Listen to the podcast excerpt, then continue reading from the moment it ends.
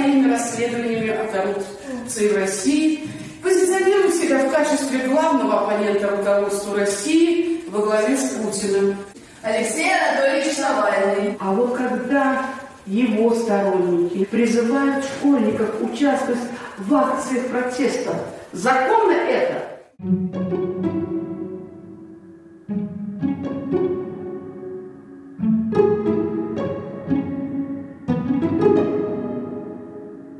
Привет! Это подкасты проекта. Здесь мы вместе с авторами обсуждаем тексты, которые выходят на нашем сайте каждую неделю. Меня зовут Соня Гройсман.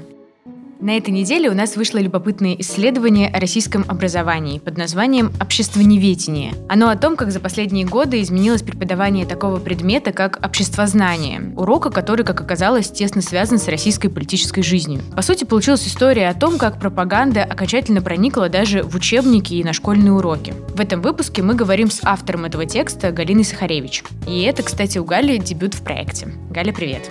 Привет, Соня.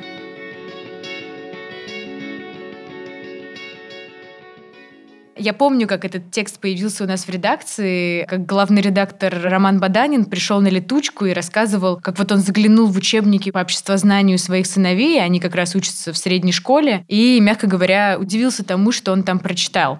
Ну, надо понимать, что Ром по образованию историк, и даже недолго, кажется, работал в школе по специальности учителем истории, и обществознание — это в целом близкий предмет. В общем, под впечатлением от прочитанного, как я понимаю, он предложил тебе сделать эту тему. А как у вас вообще изначально звучало была гипотеза? Ну, мы отталкивались от тренда на политизацию, на увеличивающееся давление, в том числе на образование, что сейчас очень много, в том числе в школах, говорят про патриотизм. И мы предположили, что об этом особенно ярко и интенсивно делают на предмете, который больше всего связан с политикой, это общество знания. И после этого мы решили посмотреть, что происходит с этим предметом на уроках, с учителями, что пишут в современных учебниках, потому что этот предмет сейчас больше всего объясняет, как устроено общество, политический строй, жизнь в современной России. И в итоге гипотеза ваша подтвердилась, если коротко? Если коротко, то скорее да, к сожалению, наверное. Потому что сначала было такое опасение, ну, либо наоборот надежда, что это все-таки единичные случаи, когда школьникам учителя что-то очень субъективно говорят про политику и так далее. И больше всего в этом тексте хотелось понять, есть ли за этим какая-то система, потому что всегда же бывает, что учитель там перегнул палку, какое-то свое мнение донес. Но анализ учебников помог понять, что дело не только в отдельных политизированных учителях. То есть я правильно понимаю, что ты буквально сидела, читала учебники и выбирала в них какие-то моменты, сравнивала их между собой, наверное, подтянула обществознание за это время?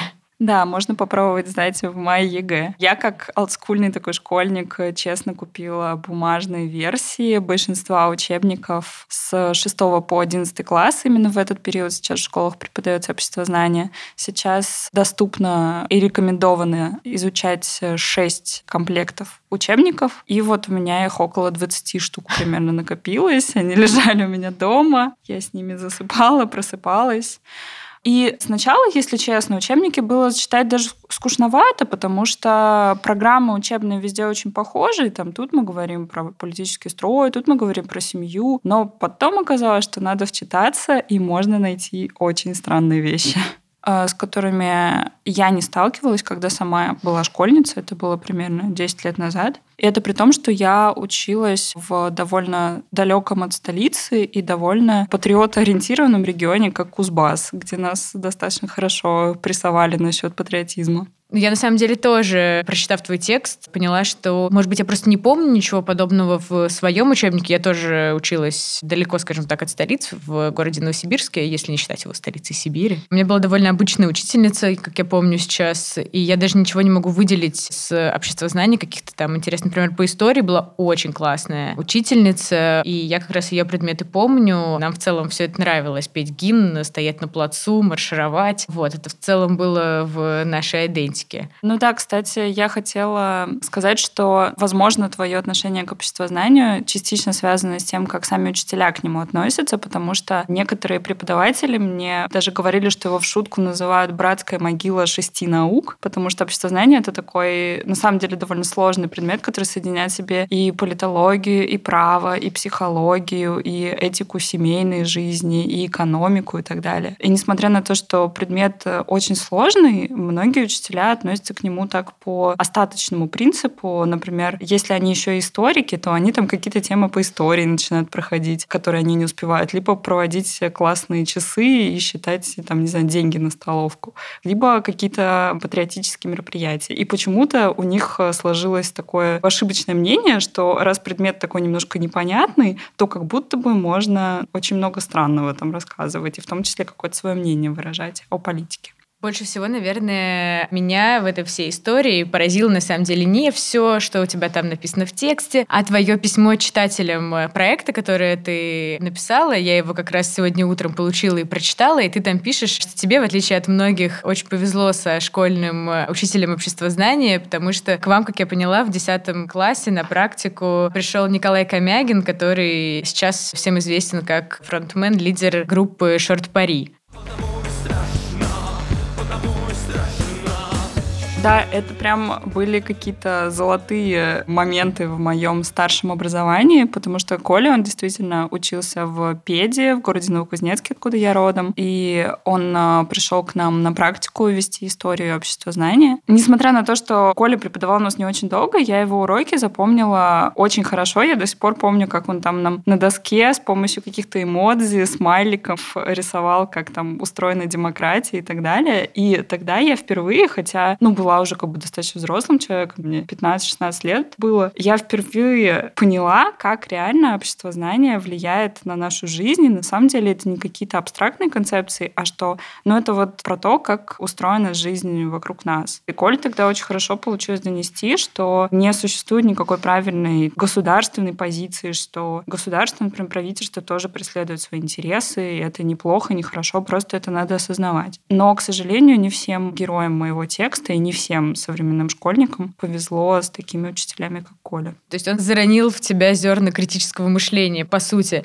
А что он вообще рассказывал? Можешь вспомнить какой-нибудь урок, пример? Я вот помню, что мы разбирали какое-то одно событие, по-моему, мы говорили на примере реформы либо революции. То есть мы знали это событие с точки зрения истории, но мы смотрели на него по-другому с точки зрения общества. И он просто заставлял нас его вертеть, кубик Рубика, и пытаться ответить на вопрос, а что думала в этот момент эта сторона конфликта, другого и так далее. И это очень отличалось от ну, такого стандартного преподавания, когда тебе говорят, ну, там, вот это были враги, а эти были молодцы и так далее. Вот, и у тебя сначала немножко мозг ломается, когда ты начинаешь думать и за правых, и за левых, но потом это как-то, ну, очень расширяет, типа, твое сознание, и реально это был классный урок по критическому мышлению, еще кроме общества знания. Даже жаль немного, что у него все сложилось в жизни так, как он хотел, и он не стал учителем? Мне было тяжело в школе, мне было по-настоящему там тяжело.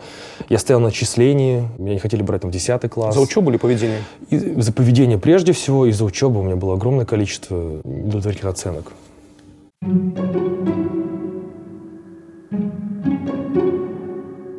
Давай здесь перейдем к итогам твоего исследования. В какой момент, получается, пропаганда пришла даже в учебники обществознания? Одна из точек, от которых я отталкивалась, это первые учебники, которые появились в начале нулевых.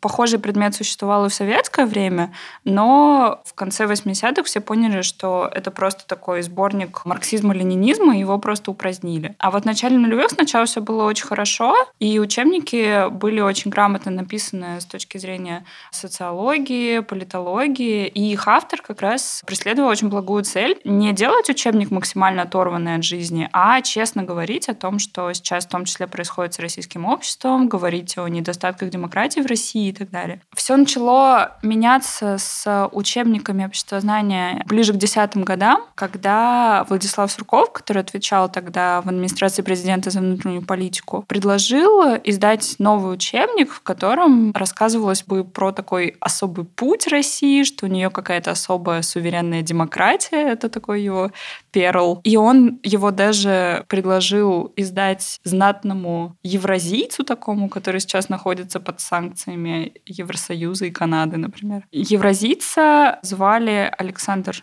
Дугин. И он с радостью согласился, но потом либо Сурков как-то передумал, либо что-то немножко поменялось, и учебник на государственные деньги тогда не издали и в школы не продвигали. Дугин издал этот учебник за свои деньги. Но этот тренд тогда был задан, и уже ближе к крымским событиям в 2013 году сначала появились документы, которые ограничивают преподавание истории. Существует единая такая концепция преподавания истории. И тогда все боялись, что следующим шагом будет концепция единого преподавания общества знания, но такого не случилось. Концепция была принята чуть-чуть попозже, в конце 2018 года, но она тоже уже содержала в себе идеи идея о том, что преподавание обществознания должно быть очень тесно связано именно с патриотизмом, именно с российскими ценностями, именно воспитывать такого компетентного патриота. Так вот, как раз из текста очевидным образом следует, что если в конце 90-х очень в духе какой-то такой либеральной идеи в этой концепции обществознания содержался упор на развитие личности человека, его каких-то индивидуальных особенностей, в общем, такой очень гуманистический подход, то получается, что через 20 лет в этой концепции прям прописано о том, что это все должно быть в духе преобладания государственных интересов над личными, воспитания такого человека и гражданина, для которого это будет главенствующим. Ну и всякие патриотические штучки и так далее. Вот. И, конечно, не про критическое мышление, к сожалению.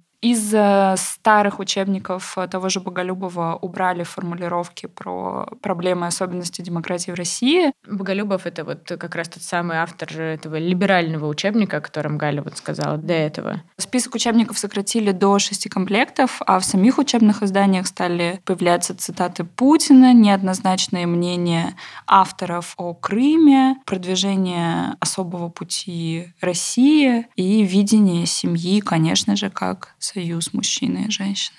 Да, еще бы я добавила, что произошли изменения на рынке учебников. Почти всеми издательствами завладел друг Путина Ротенберг. Тот самый владелец виллы под Геленджиком. Да, да, да, читайте в другом тексте проекта. Надо сказать, что я на этом тексте была еще и фактчекером, так что я не буду делать вид, как будто бы я не знакома с его содержанием. У нас есть такая процедура в редакции. Мы друг друга проверяем, задаем максимально большое количество вопросов, так что если вы вдруг увидите какие-то неточности вдруг или ошибки, это все моя вина. Надеюсь, что их не будет.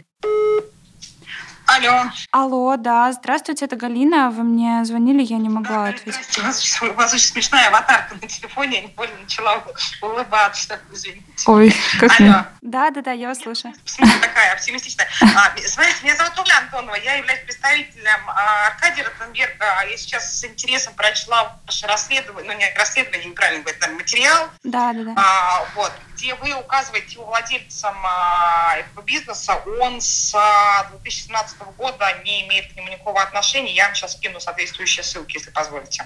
Действительно, представитель Ротенберга еще в 2017 году заявил, что тот продал свою долю в просвещении, и им сейчас владеет кипрский офшор. Но два года назад «Медуза» провела расследование, в котором доказывала, что издательством до сих пор владеют структуры, близкие к бизнесмену.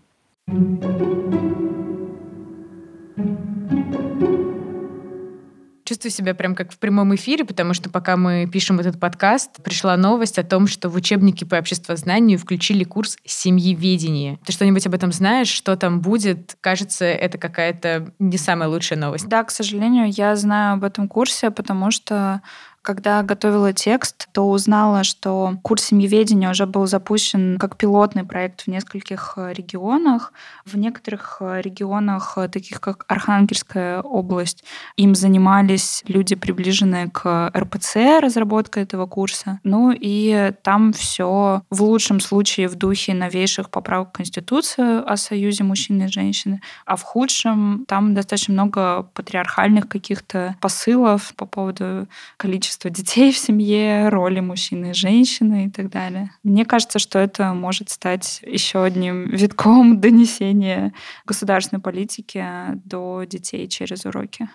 И при этом еще выяснилось, что несколько из этих учебников, одобренных, написаны видными единороссами и всячески лояльными власти людьми. Да, это тоже стало одним из моих неприятных удивлений. Например, одна из авторов учебника — это научная руководительница высшей партийной школы «Единой России». И вот она в своем издании за девятый класс как раз-таки приводит немножко странный термин «моральность власти», который мне несколько авторитетных политологов очень скептически к нему отнеслись и сказали, что такого термина вообще стараются в науке не употреблять. И вот она рассуждает, что воссоединение Крыма с Россией — это проявление моральности отечественной политики. Кроме этого, есть еще авторы, у которых явно выражен конфликт интересов. Например, они состоят в комиссии, которая занимается отбором учебников, и они же являются являются авторами учебников. Кроме того, к сожалению, такой автор, как Альберт Кравченко, он был замешан в скандале с плагиатом. И он, что особенно мне приятно как журналистке, очень красочно писал про оппозиционную прессу, рассказывал, как мы с тобой, Соня, и другие наши коллеги вносят в общество раскол, очерняют властные органы и устоявшиеся ценности и идеалы. Но потом не удивляешься, почему школьники так относятся к журналистам.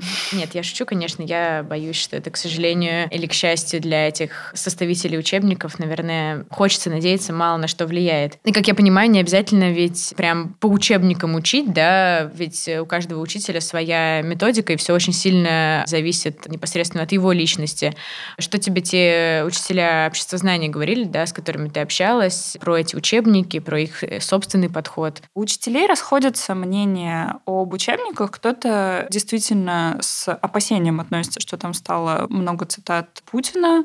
Кто-то считает, что учебники очень короткие настолько, что ну, невозможно никакую тему толком раскрыть. Кто-то по-прежнему продолжает преподавать по изданиям Боголюбова, именно потому что они ему симпатичны. То, что происходит как бы на уроке, в классе, это все равно то, что происходит между преподавателем и учениками ну, нет никакого реального способа это как-то вот именно проверять. То есть как бы последнее слово, последнее решение, ну, в чем-либо другом, в содержании урока, там, в содержании там, того, что происходит на нем, оно все равно остается как бы за учителем. Но, с другой стороны, тут проблема, что ты не можешь как учитель выбрать, ну, именно тот учебник, который хочешь, потому что школа, либо комитет образования, либо даже на уровне регионального комитета решает по каким именно изданиям будет э, заниматься конкретное учебное заведение. И учитель здесь выбирать не вправе. А если ты, например, придешь к родителям и скажешь,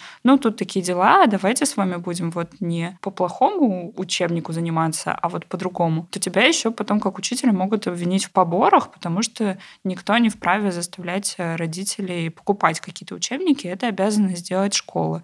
И причем выделяются на это очень большие деньги. К тому же важно, что кроме того, что современные учебники наполнены идеологией, они еще нацелены на ЕГЭ, и от баллов, на которые ученики сдают ЕГЭ, зависит то, как будут относиться к учителю в школе. Поэтому даже самым адекватным учителям приходится подстраиваться, преподавать по тем учебникам, которые все-таки в списке рекомендованных, и просить детей быть осторожнее со своей позицией на экзаменах, например. Кстати, это меня больше всего разозлило в твоем тексте. Ладно, преподавайте как хотите, пишите в учебниках всякую ересь, но то, что ребятам занижают оценки за их позицию, да, за то, что они пишут, каких экспертов выбирают, вот это, конечно, прям очень тревожный звоночек. Да, это отдельная боль школьников. Например, я общалась с молодым человеком по имени Даниил Беляков, и он еще, когда был девятиклассником, получил тройку за то, что отнес Россию Россию к авторитарным странам. Причем комично, что Данила попросил учительницу сравнить критерии демократии и авторитаризма из учебника и честно ответить на вопрос, к чему же относится Россия. И учительница этот вопрос Данилы оставила без ответа. Или вот еще в моем тексте я рассказываю про выпускницу 2020 года Валерию Соболь. Она выпускница довольно хорошей московской школы имени Шарля де Голля. И при подготовке к экзамену по обществознанию ей рекомендовали не употреблять в эссе имя Екатерины Шульман, потому что та считает, что в России проблемки с демократией, а одноклассникам Валерии рекомендовали не использовать никаких примеров из несистемной оппозиции, а писать только о тех, кто есть либо в Госдуме, либо в Мосгордуме. А неизвестно, есть ли вообще какие-то примеры, например, как действительно ребятам занижали оценки на ЕГЭ за использование каких-то неподходящих экспертов, отсылок к каким-то реальным политическим событиям, связанным с протестами, еще чем-то?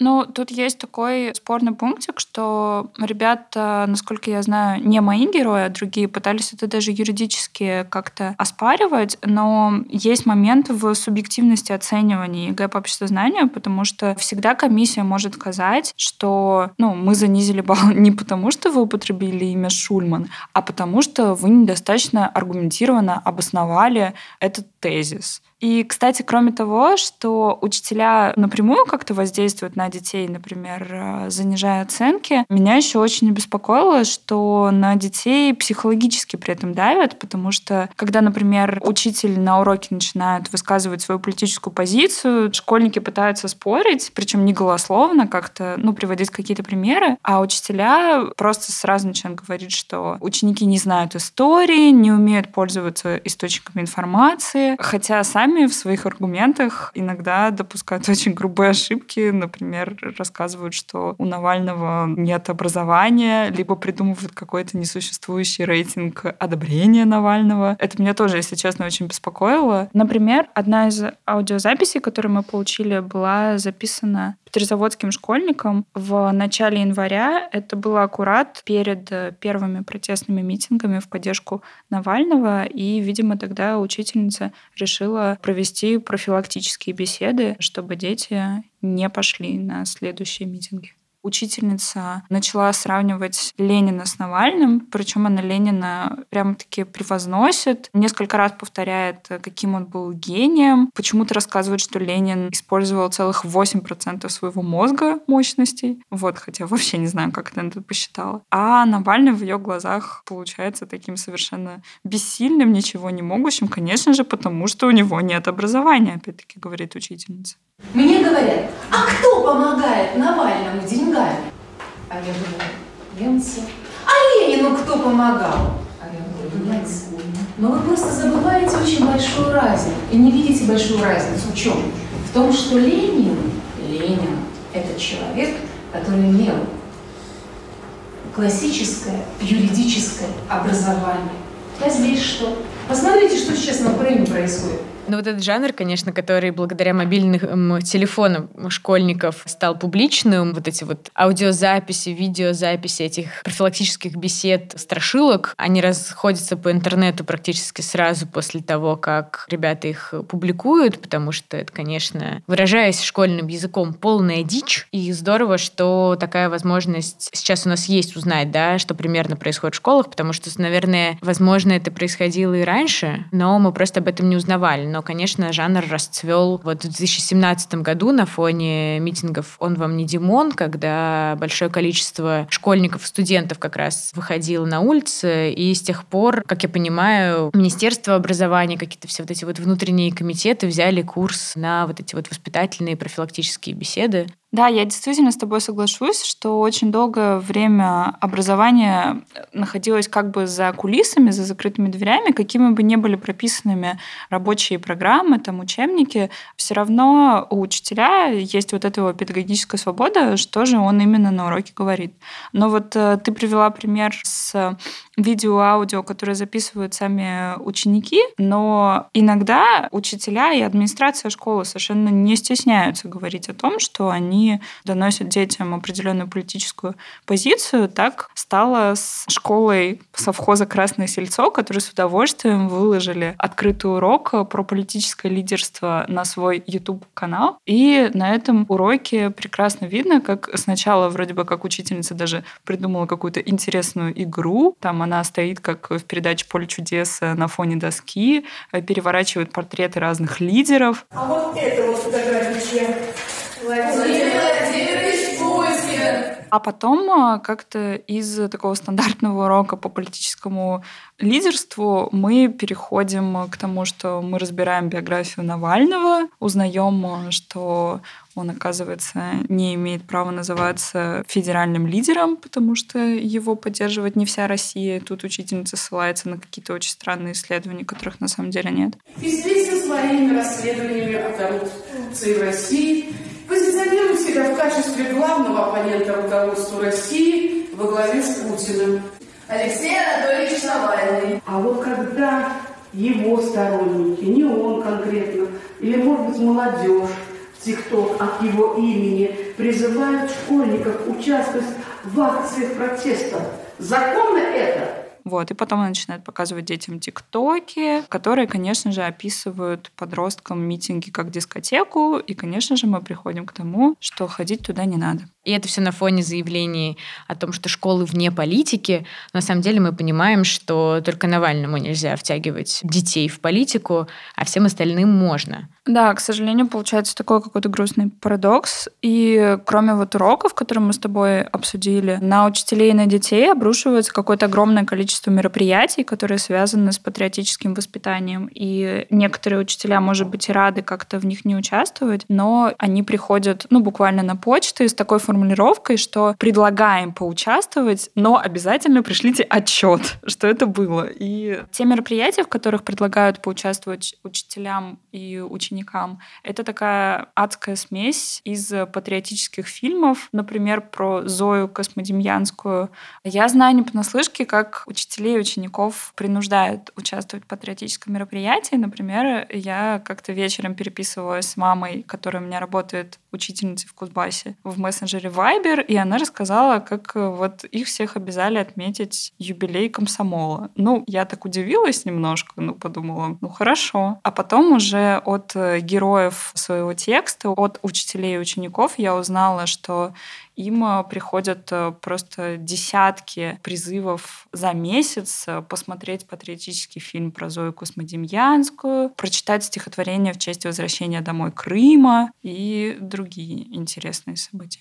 Еще и, конечно, совершенно непонятно на самом деле, каким образом это влияет на детей, удается ли их действительно отговорить таким образом от участия в митингах, или это, как на любых подростках, любое принудиловое, обязаловое действует только вызывая раздражение. Как вот э, по твоему ощущению, ты же тоже с какими-то ребятами общалась, что они говорят, что они думают по поводу уроков и всех этих воспитательно-профилактических бесед? Да, я пообщалась, наверное, с несколькими десятками подростков, э, в том числе это были подписчики проекта, я искала их ВКонтакте. И ответы они мне давали разные. Некоторые говорили про своих аполитичных одноклассников, которых их на самом деле совершенно не трогает, и им все равно, и они бы не вышли на какие-то митинги, и не стали бы читать новости про Навального, и после уроков не будут это делать. А ту часть, которая интересуется политикой, их из э, подросткового бунтарства, из-за того, что их реально что-то заставляют делать, это реально злит. Довольно много школьников признавались мне в своем страхе перед ну, учителями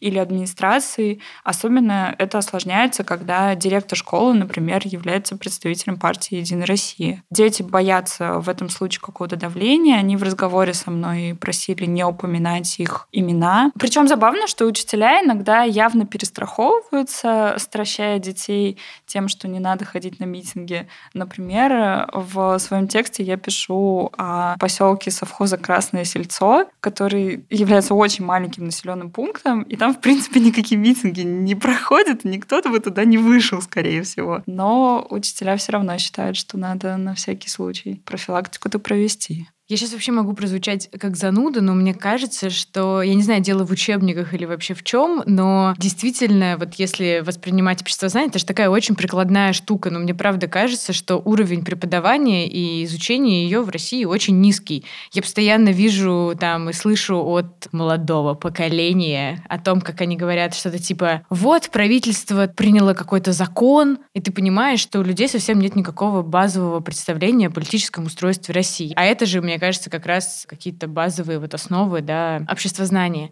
С другой стороны, мне вообще не, не очень понятно, как вот в сегодняшней России преподавать этот предмет и при этом не звучать как, с одной стороны, пропагандист, с другой стороны, как оппозиционер, какие приводить примеры, как сделать так, чтобы это, с одной стороны, было понятно, с другой стороны, не оторвано от жизни? Я с тобой соглашусь. Мне показалось по итогам разговоров со школьниками и учителями, что они находятся в такой ситуации немножко сюрреализма и такого двоемирия, когда по учебникам прописано, что Россия демократическое государство, Россия светское государство и так далее, а тебе приходится, ну, например, как учителю, это все проговаривать, это вызывает скепсис учеников, а никакую никакую свою политическую позицию или мнение ты, если ты нормальный учитель, что ты выражать не можешь. И в итоге это приводит к тому, что очень многие ученики просто фактически не понимают, как у нас э, что устроено в государстве. Я, например, поднимала статистику самых э, частых э, ошибок по ЕГЭ. И вот, например, 20% участников ЕГЭ прошлого года не знают цели деятельности прокуратуры и полиции и считают, что правоохранительные органы принимают законы законы. Или примерно треть не понимает таких основ конституционного строя России, как светское государство. И когда я задавала вопросы учителям, например, а как вы считаете, это как-то связано с тем, что ну, у нас как будто бы в учебниках одно, на практике другое? Некоторые из них как раз делились мне своей болью, что это очень сложно, ну, как-то пытаться еще в таких условиях преподавать адекватно. Ну, то есть, чем ближе в этом случае предмет к жизни, чем проще, казалось бы, да, его объяснять на окружающих предметах, тем оказывается для них сложнее. К сожалению, то, что учителя находятся под таким давлением, это тоже не добавляет им авторитета в глазах учеников. Потому что, например, когда ученики видят, что учителей иногда принуждают к участию в акциях, что их заставляют детей сгонять на какие-то мероприятия, а потом, когда учитель приходит и ведет урок на обществознание на тему мораль и нравственность, то ну, мне один из педагогов говорил, что он получал фидбэк от детей. А вы какое право имеете? Ну, нам тут сейчас рассказывают, что такое мораль и нравственность, если вы идете и прогибаетесь под систему, поступаете, по сути, ну, безнравственно. И учителя тоже здесь э, выступают как такие заложники ситуации. Это, конечно, ну, очень грустная штука. Потому страшно, потому страшно.